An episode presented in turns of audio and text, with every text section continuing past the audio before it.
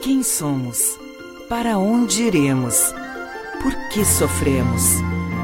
Todas essas questões que em algum momento das nossas vidas nos perguntamos são esclarecidas de forma clara e lógica pela doutrina espírita.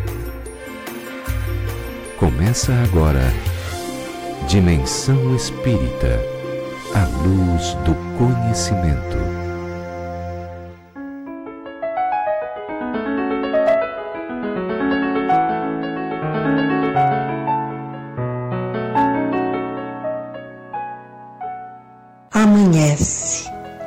Oportunidade de amar que tu me dás ressurge com a luz do dia. Cada um é semeador da vida, que passará no carro das horas contemplando a terra dos corações. Que ninguém deixe de depositar o seu grande amizade no solo triste que aguarda revedecimento.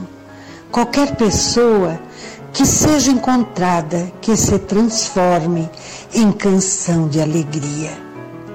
Cai a tarde, o sol se esgueira, cedendo lugar às sombras que permanecerão por um tempo. Antes de ir-me com ele, é necessário dizer-te: Senhor, tenho as mãos limpas e o coração tranquilo. Na noite perceberás onde estive.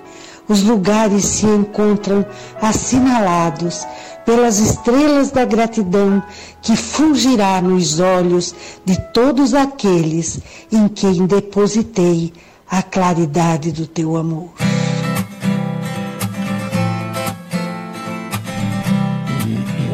Estamos iniciando pela Rádio Ulha Negra de Criciúma o programa Dimensão Espírita nesse sábado maravilhoso e que nós temos aqui um convidado especial, com o qual nós vamos conversar sobre Chico Xavier. Mas inicialmente vamos nos apresentar. Eu sou Gilberto Lima, do Consolador Prometido de Sara, comigo aqui, nossa companheira de sempre, Kátia Prates, do Círculo, Círculo da Luz. Bom, bom dia, Kátia. Bom dia, bom dia a todos que estão nos ouvindo, bom dia à mesa, aos nossos colegas, né? Que o tema hoje vai ser bem importante. Lembrando que além de você poder nos ouvir pelo rádio, também dá para nos assistir pelo Facebook, tanto no, no Face da Rádio Ilha Negra como do Dimensão Espírita. Você coloca ali no Face a palavra Dimensão Espírita, o primeiro que aparecer lá azulzinho é o nosso. Conosco também o nosso companheiro de sempre, Jefferson Sotero, do Seara de Jesus. Bom, bom dia, dia Bom dia, Gilberto. Bom dia, Kátia. Bom dia ao nosso convidado, ao Alexandre e a todos os ouvintes. Para mim sempre é uma alegria poder compartilhar com todos esse programa, que nos auxilia muito ao entendimento da vida, né? Fico muito feliz. Quando você falou Alexandre, você se referiu é, especificamente ao nosso sonotécnico, Isso, nosso operador de áudio. Nosso operador de áudio aqui. Mas também é, é, temos um outro Alexandre, na verdade, Alexander, que é o nosso convidado de hoje que é do Chico Xavier. Bom dia, Alex, como é comumente conhecida. Bom dia, queridos irmãos, amigos de jornada. E vou abrir a minha, minha poucas palavras com um recado de Emmanuel. Aceita a própria vida sem dela reclamar. Inibições no corpo, aulas na própria alma. Lar atribulado, escola redentora. Provações e tropeços, testes de promoção. O quadro em que te vês, apoio que precisas. Luta e renovação, Deus faz sempre o melhor. Bom dia, amigos. Bom dia. E olha a capacidade que o Emmanuel tem em poucas palavras de resumir todo um pensamento. Simples e rápido. Se a gente fosse escrever né? isso aí, é. a gente ia fazer umas 10 folhas, mano. É. Ele pega lá em duas frases. Ia levar vários, vários séculos, viu, Giba? é, sem considerar isso, né? Bem, o tema de hoje, como eu já antecipei, nós vamos falar sobre Chico Xavier. Por quê? Porque em 2 de abril, agora, essa semana, né? Aconteceu o aniversário de nascimento de Chico. Chico nasceu no dia 2 de abril de 1910, antes da Primeira Guerra Mundial, ali só, né? É. Depois ele atravessou a Primeira Guerra Mundial, a Segunda Guerra Mundial. E veio desencarnar no ano de 30 de junho de 2002, já nesse, né? nesse, né? nesse século, aos 92 anos de idade, no dia em que o Brasil ganhou a Copa, Copa do, mundo. do, mundo. Como ele mesmo previu, Ele iria desencarnar num dia em que Isso. hou- houvesse no Brasil, né? um- uma grande felicidade, que foi exatamente a conquista da Copa. Uma grande alegria, né? Não digo felicidade, mas sim alegria. É, vamos falar sobre Chico Xavier e também, coincidentemente, o, Alex, o Alexander, o Alex, é do Chico Xavier. Chico Xavier. Nós temos quatro casas espíritas em Criciúma, filiadas à Federação Espírita Brasileira e Federação Espírita Catarinense, e uma dessas casas é o Chico Xavier, da qual ele faz parte, segundo nos relatou, há 15 anos. Como é que foi a história da, da, casa, da sua casa espírita e por que, que foi escolhido o nome Chico Xavier, Alex? Muito bem, essa história é muito interessante, porque quando a, a Casa Espírita foi fundada, ela foi fundada com o nome em homenagem ao Chico. O Chico ainda estava encarnado e o grupo de pessoas que fundaram a casa resolveu colocar o nome Casa Espírita Chico Xavier. Ah, o grupo que fun- fundou, que fundou, escolheu o nome. escolheu o nome. Só que ainda nós, ninguém sabia de quem era o mentor da casa. E quando um dos fundadores, a Dorilda, que faz parte desse programa, teve com o Divaldo Pereira Franco, levou uma fotografia da casa espírita e perguntou para Divaldo se ele poderia investigar quem era o mentor da casa espírita Chico Xavier de Criciúma. E Valdo, Divaldo falou assim: Estou vendo aqui, o mentor da casa é Chico Xavier. Ele escolheu ser o mentor da casa ainda quando estava encarnado. Uma história muito interessante. que deve possivelmente, né, provavelmente ter inspirado eles a colocar o nome Colocar. da casa como, como Chico Xavier. Pois é, porque foi colocado antes dela ter a revelação, né? Exatamente. Legal. Bom, o Chico Xavier é uma excelente casa de trabalho, eu gosto muito de lá. E a gente gosta de fazer palestra lá, né, Jeff? Com A gente certeza. tem uma energia, uma, uma harmonia lá. São muitos amigos lá, né? A gente que circula bastante as casas fazendo palestras. É bem legal a gente encontrar os amigos nas casas espíritas, principalmente também ali no Chico Xavier. Bem, dito isso, nós vamos entrar então no nosso tema.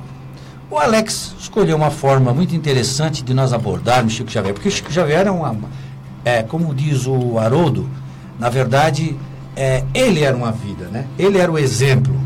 O evangelho estava estampado na- nos atos, nas atitudes dele.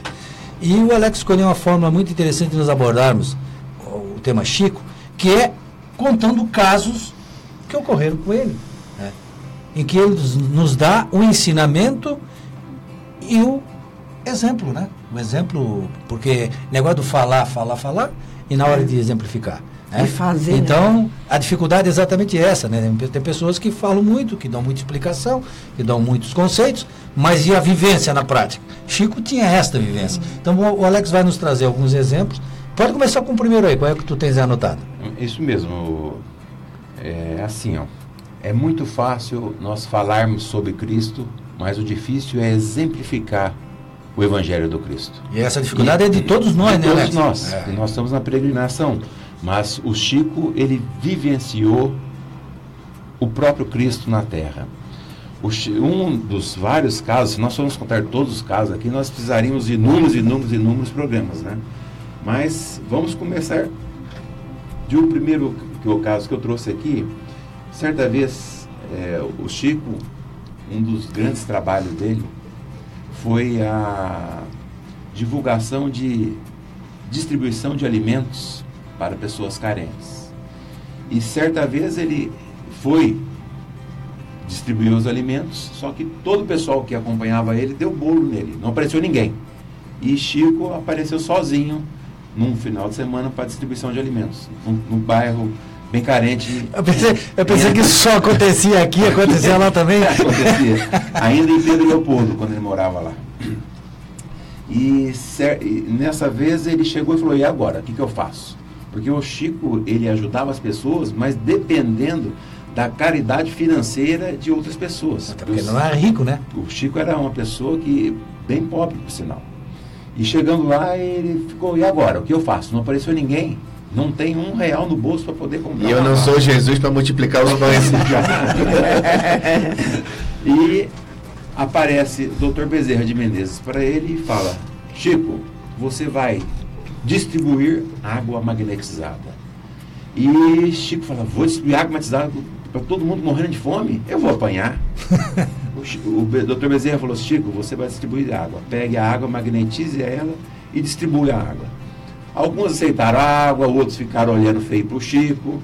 Já tinham distribuído quase metade daquela população que estava ali um copo, simplesmente um copo de água magnetizado.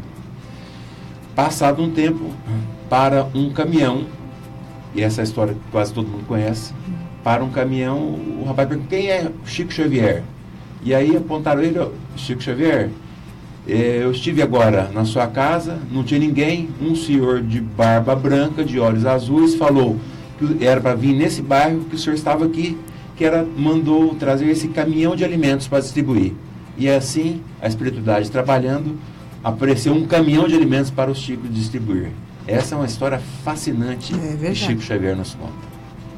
Muito E, interessante. e, e ali não só a história da, da- da distribuição dos pães, como diz o, o Jefferson, mas o efeito de ectoplasmia, né? Porque o rapaz que dirigia o caminhão viu o Dr. Bezerra de Menezes, Perfeito. que era um espírito é, é, que trabalha nas lides espirituais, para quem não conhece. Né? E é claro que esse caminhão não foi produzido do nada, ele Lógico. veio já para ser trazido esse É uma doação de Sim, São Paulo, São Paulo. para o trabalho do Chico. Só que quando chegou ali em- na casa do Chico Pedro Leopoldo, o, o espírito materializado do Dr. Bezerra de Menezes conversa com o motorista e indica onde estava o Chico trabalhando. Então, assim, não é do nada que apareceu. Sim, alimento. sim. E, e com antecedência. Olha, como há uma programação no mundo espiritual, precisa essa quantidade. Vai, já destina, né? Porque a- a- as pessoas acham assim, que porque eu vou fazer a caridade, né? Se não for eu, não vai ter caridade. Não, se a pessoa merecer, vai vir de algum lugar, porque a espiritualidade trabalha nesse sentido, né, Alex? Intuindo as pessoas para que pratiquem o bem. Então, basta nós querermos Vai aparecer a, Vai a aparecer. oportunidade disso Uma outra coisa que a acontecer. gente pode perceber nessa história é o teste que o Chico passou, né? Porque na verdade. Eu acho que eu corria, né? né, equilíbrio moral dele. É, eu Exatamente. corria, digo, é, emocional, eu não vou né? enfrentar essa turma toda aí com nada. Equilíbrio moral de, de você realmente estar ali na frente daquela população toda e você ser o centro das atenções, né? É. Porque era, ele estava dando a cara a tapa lá. Mas Sendo chamado assim, de mentiroso, Isso. né? Um monte de coisa que a e população. matar a fome com um copo de com água. um copo d'água. é. Falar nisso, vou tomar uma aguinha aqui. É, tem que ser muito, mu- tem que ter muita fé em Cristo. Porque Isso Tem- acontece não, e tem muito que ter uma nossos companhia grupos, né? espiritual muito do boa, né? Isso, isso acontece muito com os nossos grupos, que a- as casas espíritas têm essa finalidade também da assistência social, né? De auxiliar com os alimentos, É. com roupa. E a gente sabe que não é fácil atrair adeptos a esse trabalho, né? Por mil fatores, porque você realmente se dedicar a esse trabalho de caridade não é para todo mundo às vezes. Não. Então a gente realmente precisa ter esse exemplo do Chico como perseverança e acreditar na espiritualidade. Porque né? o trato, Que a gente tá o trato ajudado. do ser humano, né? Aquele que pode mais com aquele que pode menos, né? E a paciência que o, o voluntário tem que ter com aquela pessoa que vai em busca do auxílio. Sim, sabendo das dificuldades, sabendo que pode haver até críticas do outro lado, a pessoa Lógico. não, não, não. Mas, mas a caridade tem que ser feita independentemente do, do, do- Da crítica, né? O, pró- o próprio Emmanuel diz, numa das suas obras, do Chico, que você faça caridade, nem que seja por orgulho, nem que seja para aparecer, faça caridade. Até o dia que você aprenda a fazer caridade por amor. por amor, né? É, porque são estágios. Vamos ao outro. Gostei desse primeiro aí, já largou bem. Qual é o outro caso que nós temos aí, Alex? Vou, vou relembrar um, um caso que o, o Chico nos conta, que certa vez ele foi, mas outras vezes que ele foi fazer uma parte de caridade material, porque não é só caridade material, nós vamos falar ao, decorrer do programa sobre a caridade moral. Mas ainda da caridade material, ele foi com várias pessoas distribuir alimentos, ainda agora já na cidade de Uberaba. E as pessoas viram ele pegar um pouquinho de saco, uma mãozada de saco, num saco de bala e colocar no bolso. E quando começou a, a distribuição de alimentos, ele via uma criança, abraçava a criança. Ô Zezinho, uma bala para você. Via outra criança, abraçava a criança. Luizinho, uma bala para você. E o decorrer do dia todo, ele distribuiu várias balas para as várias crianças. A primeira pergunta que o pessoal disse foi, fez é como tem tanta bala no Dentro bolso do bolso. Chico Xavier? Primeira interrogação. Não Que ele deu bala de monte, mas a bala sempre saía. Sempre saía a bala. E, mas aí a pergunta que eles fizeram para ele não foi essa. Foi se Chico, eh, como você sabe o nome de todas as crianças que vêm te dar um abraço? E a resposta do Chico foi desconcertante. Foi, meu filho, quando se ama, nunca se esquece. Olha o amor de um espírito desse. Ensinamento. que ensinando ensinamento. que pelo amor jamais se se esquece. esquece um filho de Deus. Puxa vida, hein? E interessante que esse detalhe da história que o Dr. Alexander falou, é, ele, ele pergunta, oi fulano, né? A criança vinha, oi Chico, aí ele dava a balinha e dizia assim, Luizinho, como que está a vossa mãe, vossa avó? Então ele sabia de detalhes de cada família, de cada criança. E a pessoa que entrevistou ele, que observou, ficava assim, né? Como é que ele sabe de todo mundo, nome de todo mundo, o que está passando na família? Fiquei pensando agora no meu grau evolutivo. Eu conheço tanta gente, passo pelas pessoas de quem é, qual é o nome, não lembro. Meu nome. Meu nome eu lembro. Ai, meu Deus, como eu tô longe. Você e, tá na, e ele não esquecia mesmo com a você idade tá naquela avançada, né? sintonia que ele estava, você. é, é, você lendo a, a Jesus, né? Ele, é, quando chegava, para chegar aquela mulher da Luposo, já sabia da vida dela, É. porque a gente sabe que no nosso perispírito está tudo ali revelado, que nós somos, pela, pelo pensamento, você con- consegue captar também. Então isso tudo está explicado, é tudo Mas, mas ô, Gilberto, assim, ó, é uma, é, para mim é um fascínio, né? Sim, mas- Só Deus para, só Jesus na casa, como diz o outro. Porque veja bem, ele tinha uma certa idade e ele armazenou tanto conhecimento sem, sem blefar, Sim, sem deixar de lado a pessoa, né? sem, sem mudar a Ah, postura é? dele. né? Ele sempre foi autêntico. Isso que é uma coisa que a gente tem que ter como exemplo. É, né? como exemplo. Não importa que o mundo inteiro vá lá, porque vinha gente do mundo inteiro para ver o Chico Xavier. né? Ele sempre foi humilde e sempre teve aquela postura. Mais um caso, Alex. Será que vamos esgotar todos os casos aí? Quantos tu anotou aí? Será que nós não vamos esgotar tudo? É, tudo- é, o- Muito difícil. O que eu gostaria de contar também, que não é endeusar Chico Xavier. Realmente era um espírito de alto grau Mas aí num patamar de humanidade de, ele de estava. humanidade. Sim. Não, Não de angelitude, nem, não de, era um, um espírito é, crístico nem angélico. nem angélico, né? Mas em um desses casos que comprova é esse caso que eu vou contar. Que certa vez Chico Xavier, após o dia inteiro de trabalho, ele trabalhava na cidade de Pedro Leopoldo, na fazenda Modelo, como escriturário, né? Di- Ditando, ditando não, dati, é, Datilografando. datilografando, É, né? é. Eu quase E não peguei. época- Eu sou novinho, eu não época- peguei isso, viu, gente? É, eu peguei a datilografia, eu peguei. Rapaz, você, não, você nem imagina a máquina de escrever que eu aprendi a datilografar. Pesada, né? Eu também, era uma barulheira. E aí, depois de um dia inteiro de trabalho da Fazenda Modelo, ele ia embora para a cidade de Pedro Leopoldo, que a Fazenda, a fazenda Modelo era, um, era, se não me engano, 3 quilômetros da cidade. Chegando na cidade, ele ia para a casa espírita, passava, fazia o trabalho na casa espírita, passes, depois a psicografia, e de madrugada ele se retornava na sua casa. E certa noite que que ele retornou na casa, ele encontra um cachorrinho, uma cadelinha toda estrupiada na porta de sua casa. Ele ficou bastante sensibilizado e acolhe aquela cachorrinha. Provavelmente tinha sido atropelada. E começa a dar água, comida. Do pouco salário que ele tinha, ele comprou um cobertor para a cachorrinha, medicação para a cachorrinha e colocou a cachorrinha para dormir no quarto dele. Só que a cachorrinha não conseguia andar, estava muito debilitada. Aí ela evacuava as fezes no chão, fazia, urinava no chão. E toda noite que o Chico chegava de madrugada, cansado, exausto, ele ia dar os cuidados para a cachorrinha. Ele ia limpar a casa dele que estava toda suja, porque a cachorrinha evacuava e urinava no chão. Nisso, a vizinha dele falou: Vou ajudar o Chico Xavier. Então ela resolveu como ajudar. Comprou o veneno e deu veneno para essa cachorrinha. A cachorrinha morreu. Porque há pessoas assim, não é assim, Giba? Há pessoas que não sabem como ajudar.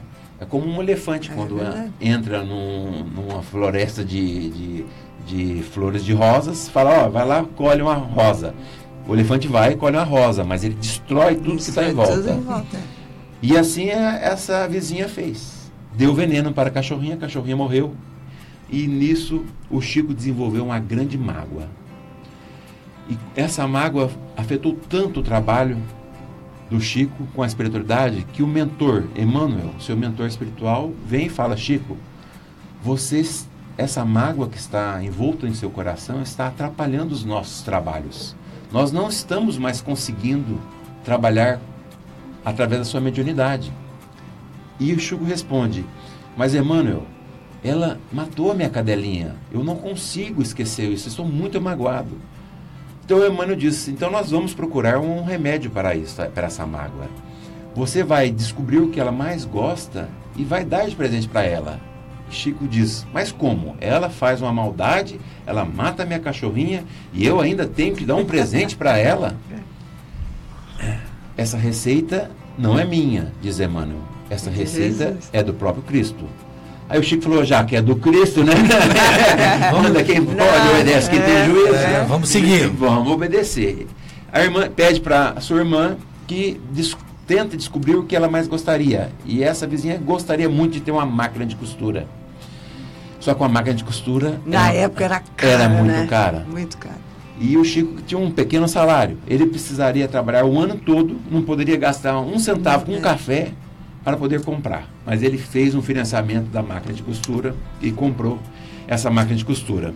No dia do entregue, da entrega da máquina, Chico foi junto com o entregador e quando a vizinha viu aquela máquina de costura, Chico recebeu um abraço dessa vizinha e no mesmo instante saiu uma luz do peito daquela vizinha e essa luz tocou o coração do Chico dissipando totalmente aquela mágoa que existia, que era uma nuvem negra que ficava envolto do seu chakra cardíaco e dissipou essa nuvem enegrecida. Então, Chico também era como qualquer um de nós, humano. Como nós todos podemos errar, Chico também errava, mas ele procurava o remédio. Procurava e o usava o remédio. A gente... O remédio é Cristo. É. Faz, nós praticando Grande os ensinamentos do né? Cristo, né? nós aprendemos a perdoar, a tirar as mágoas do coração e realmente sermos melhores a cada dia. Na verdade, Alex, eu sempre digo o seguinte: a gente intelectualmente sabe disso. A gente sabe que Exato. é melhor para nós o perdão. A gente Exato. sabe disso. O problema é que o sentimento nosso não corresponde a gente tem preguiça, preguiça. Não, é. a espiritualidade fala que a gente tem preguiça é. e pouca vontade. E a receita que Jesus deu e a gente é que não segue a receita. Que não segue. É, o... é. uma das frases mais lindas na questão do perdão no Evangelho segundo o Espiritismo. Ele diz o seguinte: perdoar os inimigos é pedir perdão a si mesmo. A si mesmo, é. Não é?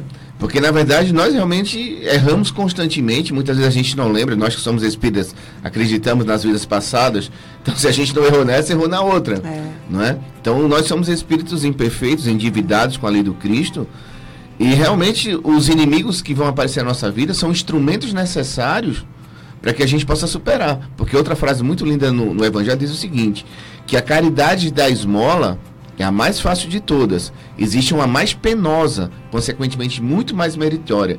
Perdoar aqueles que Deus colocou no teu caminho para ser instrumento da tua prova, a paciência, o amor, ao perdão. Você está escutando aí? Quer dizer, se você quiser arrumar 50 cestas básicas para dar de presente vale. às pessoas pobres, é bom, ótimo. É bom. Mas é muito mais fácil. O difícil é fazer isso que Perdoar foi feito. Perdoar exatamente aquela pessoa que te que magoou te bastante. É. Nós já chegamos ao final do primeiro bloco. Deixa eu tomar água aqui para melhorar. Então agora você fica com a dica de leitura e nós retornamos em seguida.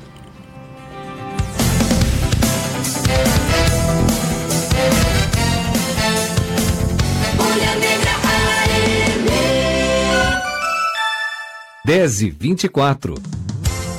A sua amiga, a sua amiga de todas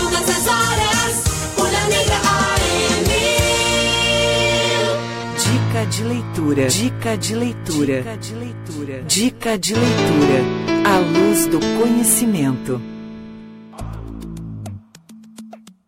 Olá, bom dia! A dica de leitura deste sábado é o livro e a obra Nas Voragens do Pecado, da médium Ivone do Amaral Pereira, pelo Espírito Charles. Este romance se passa na França em 1572.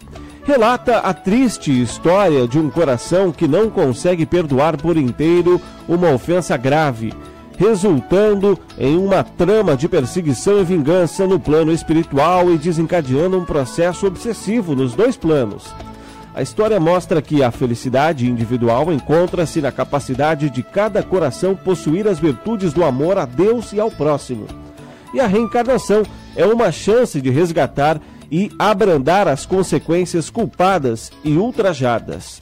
Nas Voragens do Pecado é o primeiro livro da trilogia de romances escritos pela médium Ivone do Amaral Pereira. Nas Voragens do Pecado, pela médium Ivone do Amaral Pereira, pelo Espírito Charles, é a dica de leitura deste sábado. Você ouviu Dica de Leitura. O Espiritismo é uma religião, uma filosofia e uma ciência que trata da natureza, origem e destino dos espíritos, bem como de suas relações com o mundo corporal. Esse conjunto de princípios e leis, revelados pelos espíritos superiores, estão contidas nas obras de Allan Kardec, que constituem a codificação espírita, que são o Livro dos Espíritos, o Livro dos Médiuns, o Evangelho segundo o Espiritismo, o Céu e o Inferno e a Gênese. O Espiritismo realiza o que Jesus disse do Consolador prometido: conhecimento das coisas, fazendo com que o homem saiba de onde vem, para onde vai e por que está na terra. Atrai para os verdadeiros princípios da lei de Deus e consola pela fé raciocinada e pela esperança. Por isso, leia, releia, estude e conheça as obras da codificação espírita. Dimensão Espírita A luz do conhecimento.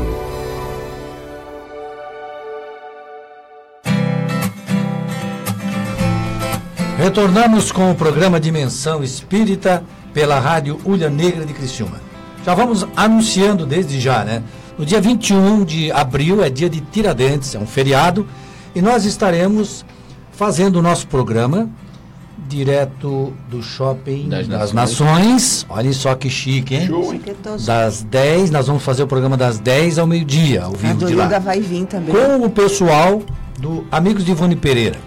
Ivone Pereira é uma médium, era uma, era uma médium que, eh, cujas obras eram ah, direcionadas mais à questão do suicídio. Suicidas. A obra dela, que é um clássico da leitura, da literatura espírita, Memórias de um, Memórias de um suicídio, Suicida. é um livro espetacular.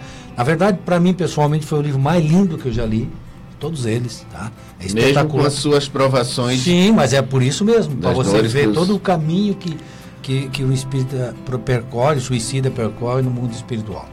Esses amigos de, Ivone Pereira vão tratar exatamente desse tema, é uma temática sempre atual, né? Falar sobre suicídio, né? a visão espírita do suicídio. Eu gosto do livro dela, Recordações da Mediunidade. E aí eles vão falar sobre este assunto lá no shopping, das 10 ao meio-dia e depois das 2 às 5. Né?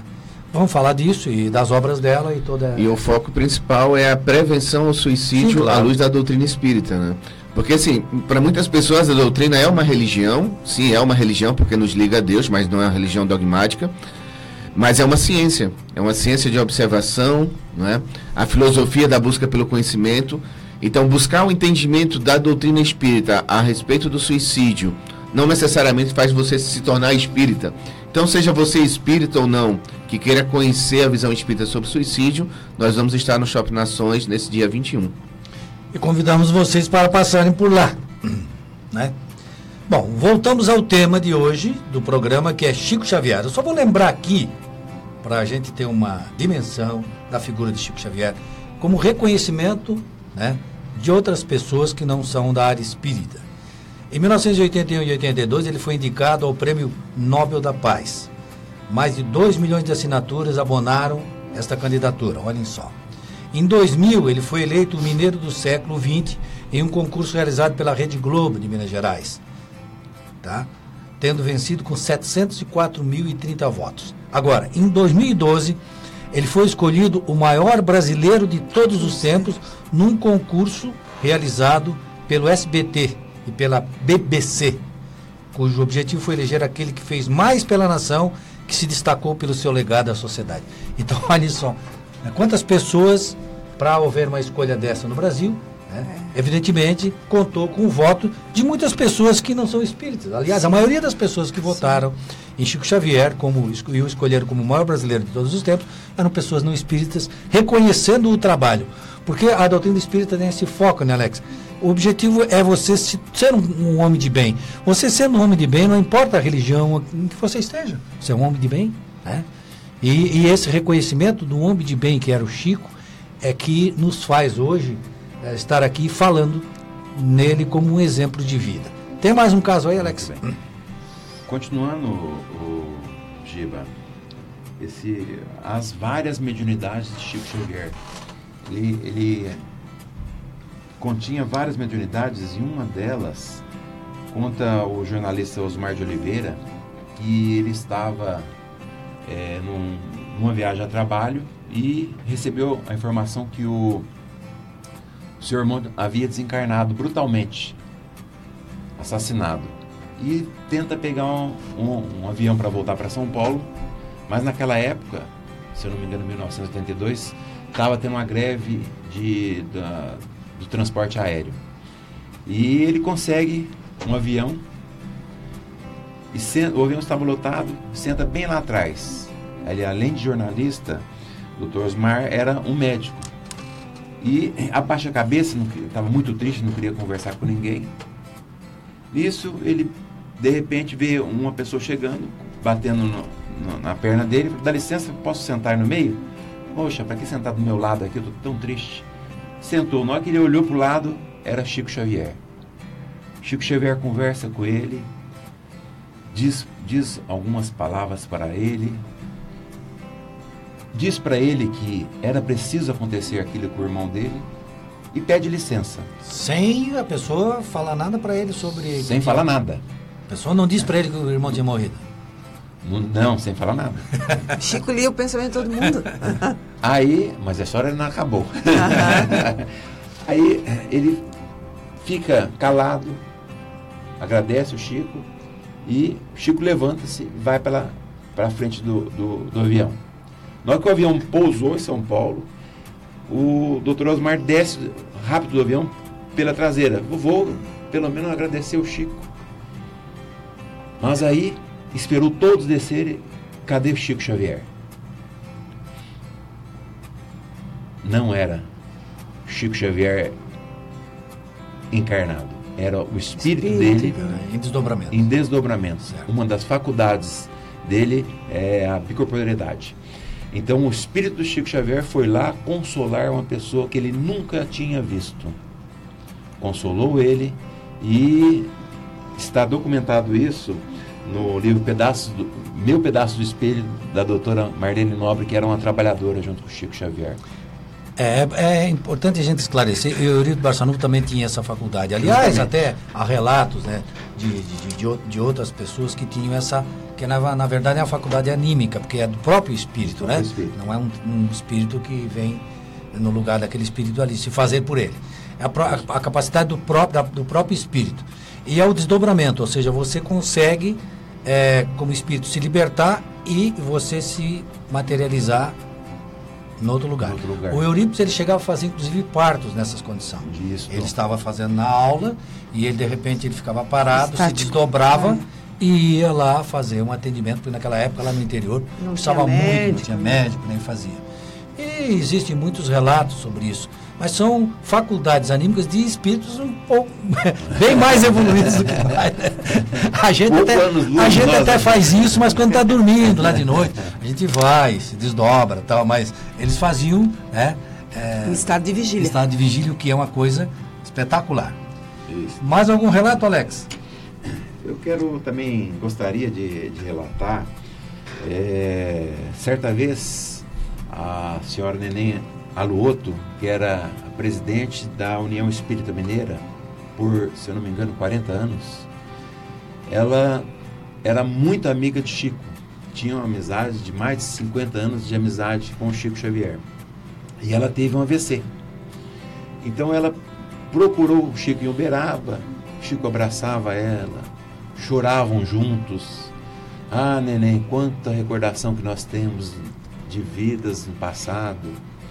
E só que Chico Xavier ficou a noite inteira com a mão, com a sua mão, na mão da, da- senhora Neném Aluto, passando a mão no braço, que estava com sequela de AVC, o braço esquerdo da dona Neném, que não se mobilizava devido eh, ao ao AVC, que é um acidente vascular cerebral, que é o derrame, como todo mundo, a maioria das pessoas conhece. E no outro dia, Neném Aluto volta para Belo Horizonte. Passando alguns dias, a dona, dona- a dona Nenê Aluoto voltou até movimentar o seu braço e voltou a tocar piano, que era uma exímia pianista. Mais uma prova da grande, Da grande mediunidade de mediunidade de ectoplasmia cura. de cura de Chico Xavier. Eu me lembro na época, é, eu tinha 17 anos de idade, em 1971. O que aconteceu com Chico Xavier em 1971? Chico tinha um só, participou. Giba. Ah, é? É, não, acho que eu não vou lembrar. É, eu já tinha 16 anos. E eu me lembro que é, até, naquela época a TV era preto e branco, fui na casa da minha avó. Meu pai já tinha falecido, a mãe também, e a gente não saía da casa da Dindinha, né? Da Dindinha? É, da Dindinha lá em Içara, e eu, eu vi esse programa lá. Que foi o programa Pinga Fogo da Pinga TV Fogo, Tupi, é. Ah. Em 28 de julho de 1971. Que era o canal que pegava na época, né? Por que, que eu estou falando? Porque foi a maior audiência de todos os tempos da televisão brasileira. Isso. Foi. Quando esse programa foi transmitido, o Brasil inteiro parou para ver, É. para escutar Chico Xavier. E esse programa, inclusive, você pode hoje, se você for aí, tiver com computador, você escreva aí, Pinga Fogo, bota no YouTube, vai aparecer um monte Várias de... entrevistas. É. Várias entrevistas. Você vai, vai, o programa inteiro está lá. Está lá e é um programa espetacular, porque ele fala de assuntos, né? Respondendo perguntas. Que bom se a gente tivesse essa facilidade de responder as Nossa. perguntas que vêm de Que ele costumava lado. dizer, né? Emmanuel tá aqui e tá dizendo. Essa era a frase. Emmanuel tá aqui e tá dizendo. Eu, eu tenho um caso para contar do Chico, que eu assisti no filme As Mães de Chico Xavier. Esse filme é, é bem legal. E a história é o seguinte, até era da Célia Diniz, que ela também veio aqui na região fazer palestras, né, que é uma das mães do Chico, que diz o seguinte lá. O filho da Célia, acho que tinha uns 3, 4 anos, e andava de bicicleta com a, com a babá dele. Um cachorro veio, latiu, ela se assustou, tombou a, a bicicleta e o menino bateu a cabeça. E aí ele foi para casa, era um dia de aniversário dele, daqui a pouco ele foi para o hospital, passou mal e morreu. E aí foi um desespero, todo mundo, a família, ela, principalmente o marido, que era muito materialista, e no desespero. E aí ela, ele- ela começou a receber cartas do Chico, do menino, né? Foi se acalmando, até o marido também com o tempo entender. Mas o que me marcou foi o seguinte: um dia essa mãe estava lá na casa do Chico, e Chico ia entrando para a casa principal onde ele ia fazer as psicografias. Aí ele olhou para Célia e disse assim: Tudo bem, Célia? Tudo bem, Chico. E a babá, como é que está? Aí ela olhou assim: Tá bem, eu já perdoei, Chico. Aí o Chico, tá, mas você já agradeceu? Ah, Chico, agradecer ela não dá, né, Chico? Não, você deveria agradecer ela. Porque foi com ela que o menino estava, e ele já estava para desencarnar. Agora imagine se ele tem caído do seu braço. Imagine se você fosse negligente, seu marido fosse negligente na hora que ele tivesse que desencarnar. Que peso você teria? Esse peso está com ela. Então, pela dor que ela está sentindo, você deve agradecer. Porque poderia ter sido com você. Então, assim, às vezes a gente acha que é, é perdoar, né? Mas muitas vezes é agradecer, porque muitas vezes aquilo que a gente acha que é uma dor pra gente é uma libertação. A gente precisava que aquela pessoa entrasse às vezes na nossa vida, nos machucasse, pra gente perceber que precisava mudar. Então aquilo me marcou muito, porque o perdão estava muito longe ainda do agradecimento. E o Marlon sempre nos, nos, nos lembra que a gente deve agradecer. O Marlon é um, é um psicólogo es- espírita, né? Ele é lá de Curitiba. Na, na verdade, ele nasceu aqui em Santa Catarina, ali em Balneário Camboriú. E ele foi para Curitiba. Hoje ele está lá, morando lá, e, a- e trabalha com o Divaldo. Marno Reguidão. Marlon, Marlon Requidal. E ele nos fala que a gente deve agradecer todo o mal que nos vem. Porque, na verdade, é- é- a gente pensa que é mal.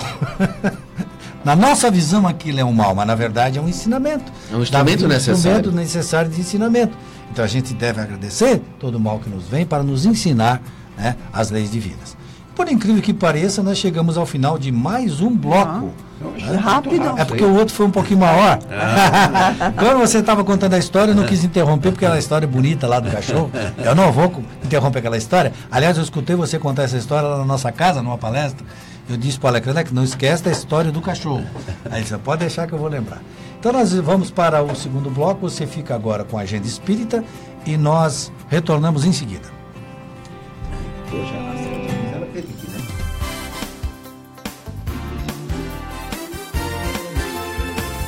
A voz da comunidade. 10 e 41 A sua amiga, a sua amiga de todas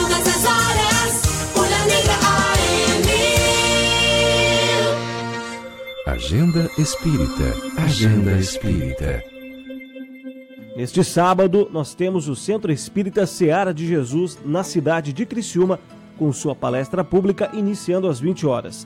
Amanhã, domingo, temos o funcionamento do Centro Espírita Allan Kardec, também em Criciúma, com início às 20 horas. Na cidade de Balneário Rincão, temos o Centro Espírita Sandálias do Pescador, com a palestra pública iniciando às 20 horas.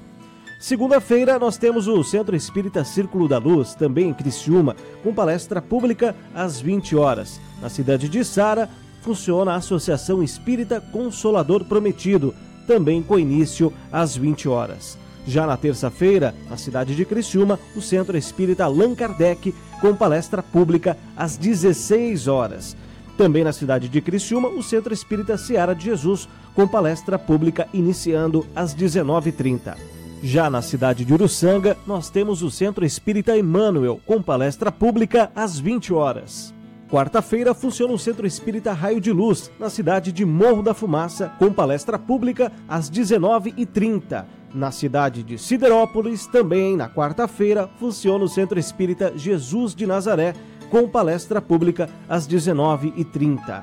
Quinta-feira, na cidade de Criciúma, o Centro Espírita Seara de Jesus, com palestra pública às 14 horas. O Centro Espírita Círculo da Luz, também em Criciúma, inicia as suas palestras às 20 horas. E o Centro Espírita Chico Xavier, também na cidade de Criciúma, inicia sua palestra pública às 20 horas. E sexta-feira funciona o Centro Espírita Allan Kardec de Criciúma, com palestra pública às 20 horas. Agenda Espírita. Agenda Espírita.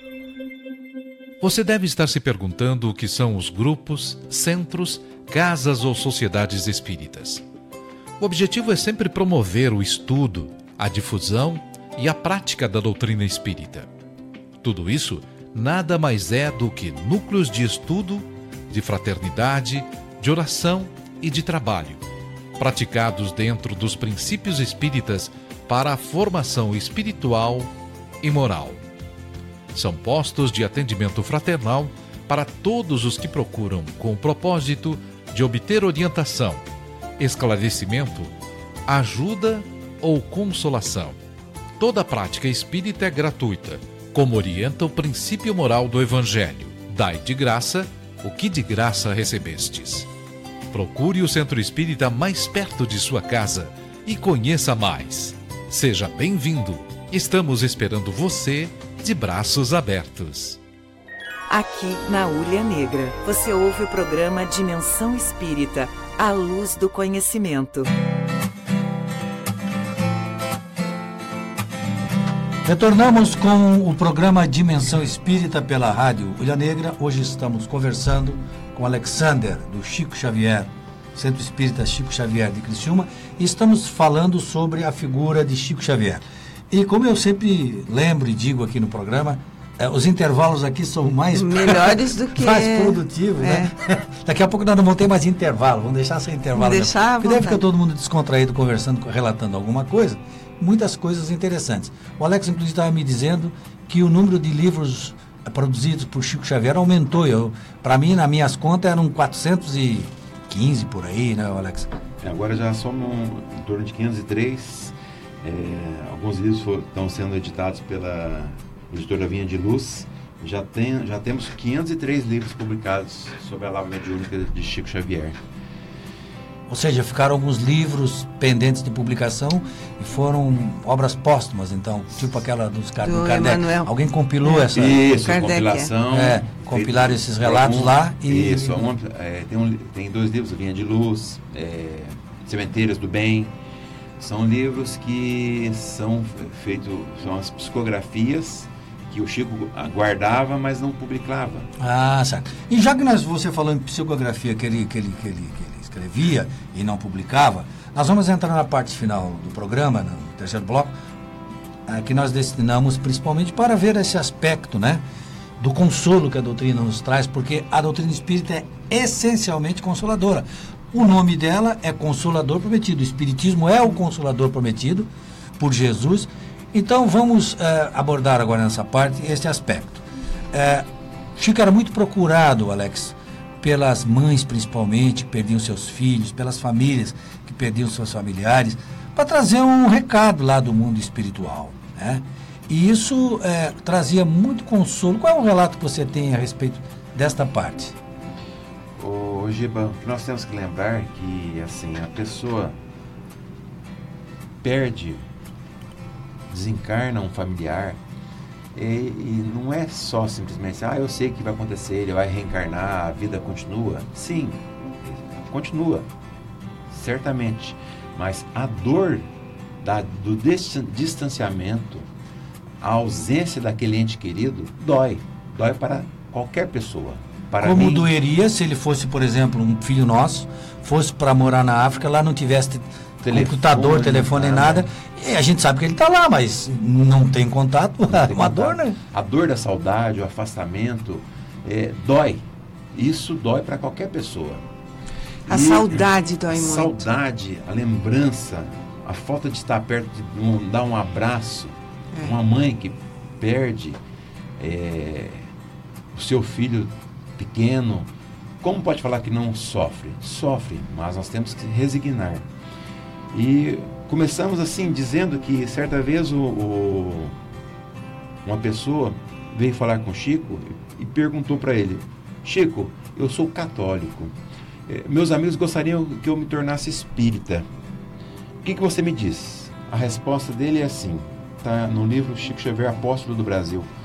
Abrace a religião que te deixe tranquilo e feliz. É melhor ser um bom católico do que um mau espírita. Porque nós, qualquer pessoa pode consolar. Isso chama-se caridade, chama-se amor ao próximo. E esse o Chico Xavier fazia muito bem. Consolo. Amar as pessoas. Porque falar que é muito fácil você dizer para alguém que o seu filho vai reencarnar, que seu filho vai voltar, mas quando bate a dor, a mesma dor que dói em mim, dói em você, dói no Giba, dói na Kátia, dói no Jefferson. A dor é igual para todos. E um caso que eu gostaria de relembrar é que certa vez uma senhora tinha perdido vários filhos, se eu não recordo se é quatro ou seis filhos, num acidente de carro. E ela procurou Chico Xavier em Uberaba e entrou em desespero, chorando, chorando, chorando. Ela falou: Vou procurar o Chico, porque o Chico vai falar alguma coisa bonita para mim. Quando o Chico viu ela, simplesmente ele abraçou-a. Choraram juntos por quase uma hora. Terminando a sessão de choro, ela agradeceu muito ao Chico Xavier e foi embora. E a pergunta era: o que, que o Chico falou? Não falou nada. O Chico se comoveu com a dor daquela mãe. Perder vários filhos de, uma vez só dói para qualquer pessoa. Aqui, no Japão, nos Estados Unidos, a dor é a mesma. Mas o poder de um abraço, de estar do lado daquela pessoa sofrendo, tira a dor, alivia, tira não diria, mas alivia a dor de qualquer um. Perguntaram pro Chico assim, Chico, quando você chega num velório, né? E tá todo mundo chorando desesperadamente, o que você fala? Aí ele disse, não, quando eu chego num velório, tá todo mundo desesperado chorando, eu abraço e choro junto. Né? Que é exatamente esse complemento. Uma outra coisa que eu gosto muito, que é do mesmo programa que o Giba falou do Pinga Fogo, uma pergunta pro Chico é o seguinte, Chico, tem uma mãe que chora muito pelo seu filho que morreu. O que dizer para ela? Se essas lágrimas forem de entendimento da bondade e da justiça de Deus, que sejam lágrimas de saudade pelos bons momentos vividos, essas lágrimas acolhem o coração da mãe, como também do filho. Quer dizer, acalma a mãe e acalma o filho espiritual, né? Mas se essas lágrimas forem de revoltas, de inconformação, né? acreditando na injustiça de Deus, essas lágrimas machucam a mãe e ferem como espinhos o filho. Então muita gente diz assim: ah, mas eu tô chorando. Pessoal, ah, para de chorar, para de chorar pelo que É, já porque morreu. você vai, vai, vai, vai perturbar o É, espírito. não, né? é o, não é o chorar em si, é, é o sabor da lágrima. É o se ela é lágrima sentimento que está envolvida nessa lágrima, se ela é doce ou se ela é salgada. Se ela é doce é porque vai com sentimentos de amor, porque dói realmente. Agora, se vai com raiva e revolta diante de uma lei natural que é o desencarne, que é a morte física, porque muita gente sofre porque acredita justamente que a morte não deveria acontecer, é uma injustiça de Deus. E não é. Por isso que Chico também respondeu que o que mais gratificava ele como trabalhador espírita eram as mensagens que eles entregavam para as mães, as cartas. Aí perguntava, Chico, mas como é que você garante que essa carta é daquela senhora, do filho daquela senhora? Ele disse, eu não garanto nada, eu só escrevi. Vai perguntar para ela. Então isso que ele dizia que gratificava era a comprovação da imortalidade através dessas cartas. O Chico dizia que ele era um, somente um carteiro, que ele apenas entregava as cartas. E para a doutora Marlene, ele diz uma palavra muito interessante: eu sou um burrico que, transpor, É. que transportava documentos importantes. Eu acho que mais importante você receber um- um- uma psicografia de um filho que você que já desencarnou, não, não tem um consolo maior. Mas maior do que uma psicografia ainda é o poder de você dar um abraço, levar um consolo para as pessoas que necessitam daquele, daquele suporte. Esse é Naquele grande- exato momento é a pessoa que mais precisa. mais precisa. né? É, e quando eu estive em Uberaba, nós estivemos com, com em Uberaba recentemente, quer dizer, faz uns dois anos, com o Coral Espírita, é, nós fomos, tivemos lá no Bacere. O Bacere ainda continua com esse processo de receber cartas. né? Psicografia. Mas o que eu achei mais interessante foi que no decorrer do momento em que ele está recebendo essas cartas, porque vem gente do Brasil inteiro, ônibus, é uma coisa incrível, né? Quantidade de pessoas que vão lá, eles, eles dizem assim, escute cada carta que será lida como se fosse do seu filho. Eu achei muito interessante essa observação, porque é claro que aquelas mil, duas mil, três mil, cinco mil, dez mil pessoas que vão lá, nem todas vão, vão receber a carta. Mas entender que aquela mensagem que uma mãe, um filho está mandando para uma mãe, você aproveita aquele, aquele recado que está sendo recebido como se fosse seu. Presta atenção naquilo que ele está dizendo. Porque ali é que está exatamente este relato que serve de exemplo para todos nós. Não especificamente só para aquela mãe, né? E só para aquele, aquele espírito que, que está fazendo este relato.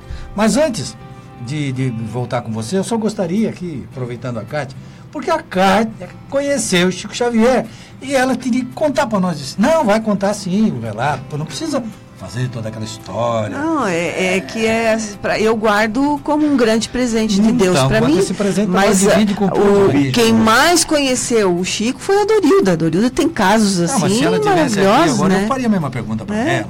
Não, é, é, eu Que ano que foi? Ah, faz 20 anos que eu tô viúva, 22 anos.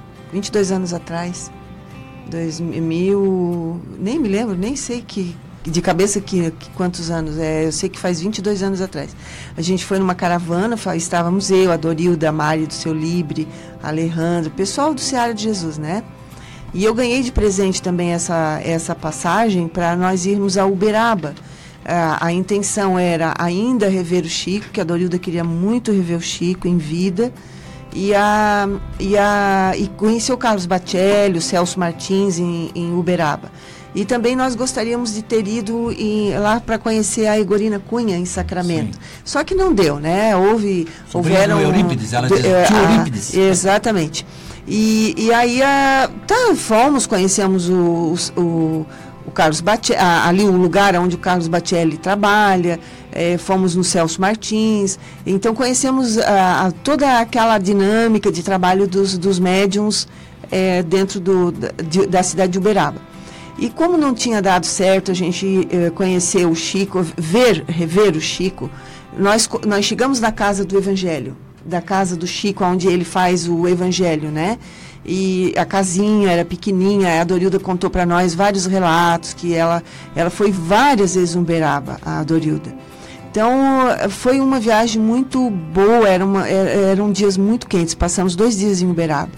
E aí, à noite, já eram umas 10 da noite, nós estávamos voltando para Criciúma e surgiu o boato que o Chico vai atender, o Chico vai atender e fomos até onde o, a casa do Chico, a casa onde ele morava que o muro era bem alto, tinha um caramanchão.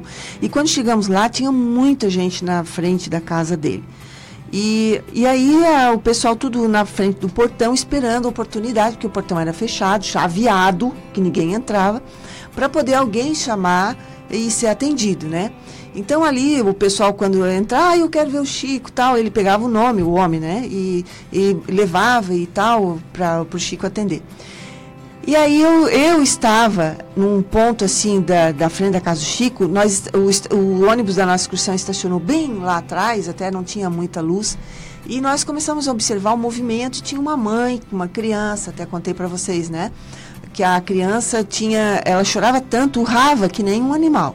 E aí eu entrei em oração, eu, eu acredito que todo mundo ali entrou em oração para que aquela mãe fosse atendida pelo Chico. Aí o portão se abriu, o, o rapaz que atendia, que ajudava lá dentro, o Chico Xavier, que era uma equipe grande, eh, chamou a mãe. A criança entrou, foi atendida e dali uma meia hora ela saiu para voltar para São Paulo. Isso já era umas 10, 10 e meia da noite. E, e o, aí eu conversei com ela, perguntei sobre o que, que aconteceu. Ela falou do relato que Emanuel, eh, através do Chico, Emanuel deu um receituário de atendimento, tanto espiritual, quanto ela buscasse um médico para buscar os remédios que, que ele tinha dado a diretriz, né? E aí, quando o, o rapaz abriu o portão novamente, ele disse assim: Quem é a Catarina de brincos cor-de-rosa? E aí eu olhei pro motorista e eu disse, pô, que felizarda é essa uma aí que, né, foi chamada. É, porque tá tão difícil de entrar lá, porque entra um daqui a meia hora, entra outro, que era muita gente, São Paulo, Rio, Minas, todo mundo ali. Aí o motorista olhou para mim e disse assim, Cátia, eu acho que é tu, porque tu tá com brinco rosa. É a Catarina. e é catarinense. Aí o pessoal lá na frente da minha caravana que estava lá, se viraram e disse, ô Cátia, é contigo. Aí abriram aquela passagem e eu entrei. Aí depois de mim entrar, aí depois entrou, é, depois de uma meia hora entrou a Dorilda, a Mari, aí o pessoal entrou. Mas eu, eu achei muito interessante porque ele me chamou. Eu achei muito interessante. Como você me relatou, quando você passou por ele, ele Ele deu uma piscadinha. deu uma piscadinha. Tá? Eu, Giba, eu vou falar que eu- é um, senti- sentimento ruim de falar, mas eu estou com inveja, tá? É, Esse- essa- Deixa eu guardar pro fim. É, Tá no nosso grau evolutivo. Né? Sem chamadas. Ô, Alex, nós temos apenas mais dois minutos aí de programa. Gostaríamos que você fizesse as suas considerações finais sobre esse tema. Ficaríamos aqui dias e dias falando, porque uma história de 92 anos, né? Não, não se conta assim em pouco tempo como nós contamos. Justo. Eu, gostaria só de encerrar então, Giba. Claro que nós não vamos conseguir expor a vida de Chico Xavier aqui né, em uma hora de programa, mas vou terminar com a oração que o Chico fez, dizendo assim: Senhor Jesus, que a tua, que a tua luz afaste do meu caminho as trevas que se projetam de mim mesmo. Que a tua inspiração me guie nas decisões que devo tomar no dia de hoje.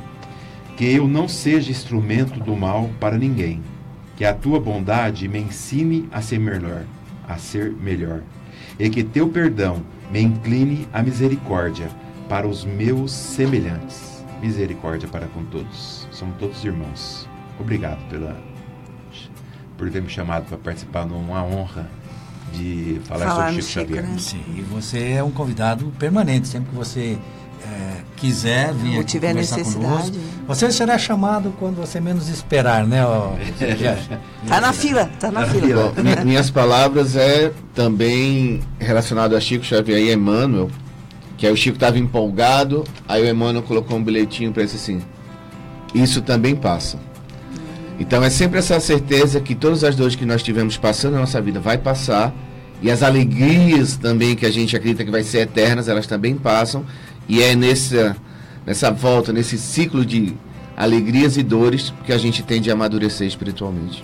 Beleza. Kátia? E eu agradeço a Deus por mais essa oportunidade de nós estarmos reunidos aqui num grande grupo de estudo, né, a respeito da doutrina espírita.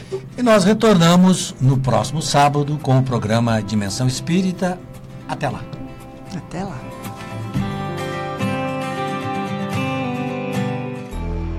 Você ouviu Dimensão Espírita. Aqui na Ulha Negra. Curta nossa fanpage no facebook.com barra pg Dimensão Espírita.